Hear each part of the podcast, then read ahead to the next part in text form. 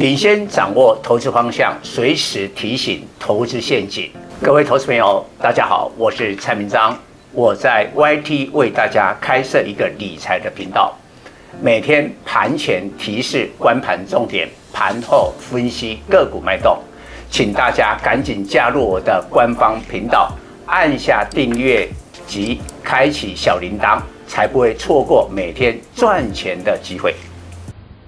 各位粉丝朋友，大家好，我是陈章，现在是礼拜五盘后的分析。今天盘前就讲到了，因为礼拜五的晚上美国股市休市，但是会发布三月份的非农就业报告。现在美国股市最大的风险就是担心美国经济的衰退。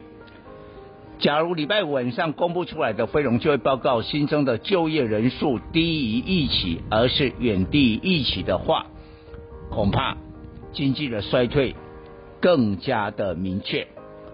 然后四月中下旬啊公布的美股第一季财报，也被认为这是疫情以来最差的一季的财报。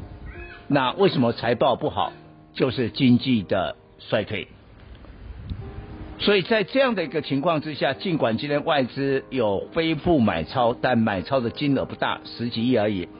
所以大盘只有涨二十五点，收在一五八三六。本周只有两个交易天，但周线连二黑。不过今天的成交量不足一千八百亿，观望的气息浓厚。不过今天还有一件事情，我们特别要跟各位分析。就是全球最大的消费电子厂商南韩的三星，公布了第一季财报初步的状况。那暴跌的财报，它的获利呢，年减九十六趴，这么可怕。所以它可能会做两件事情。第一个，三星到目前最赚钱的是在半导体的部门。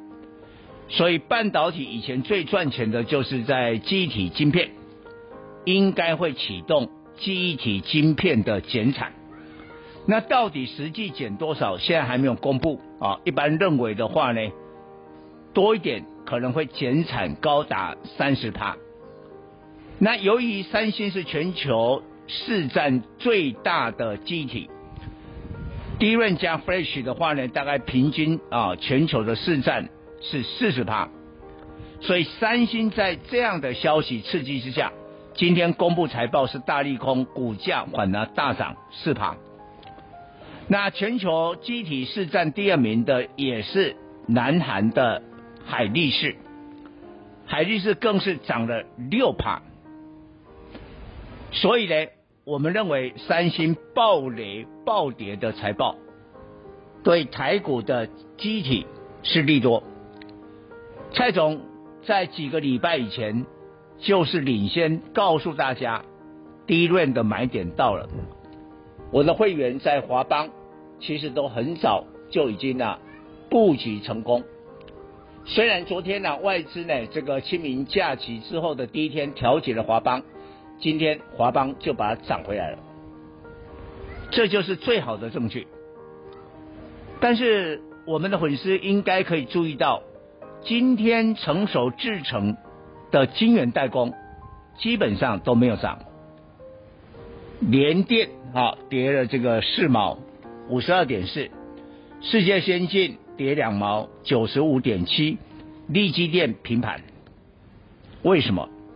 不要忘了三星还有一个很重要的半导体业务叫晶圆代工，在亏损的情况之下，它应该会放弃成熟制程。专攻先进制程，那假如专攻先进制程，因为技术跟台积电差距呢，那不是一点点，是非常大，所以我认为对台积电影响有限，所以台积电今天小涨一块，但是它假如呢，在成熟的制程全力的降价抢单，那一定会打造台湾的晶圆代工。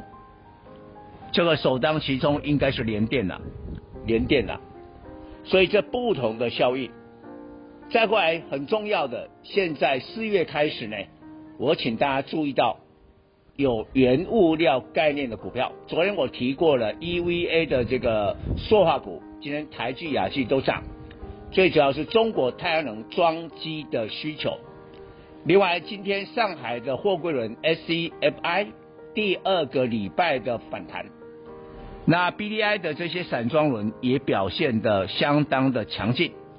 那这些都是原物料的概念，要特别的开始关注了。以上报告。本公司与所推荐分析之个别有价证券无不当之财务利益关系。本节目资料仅供参考，投资人应独立判断、审慎评估并自负投资风险。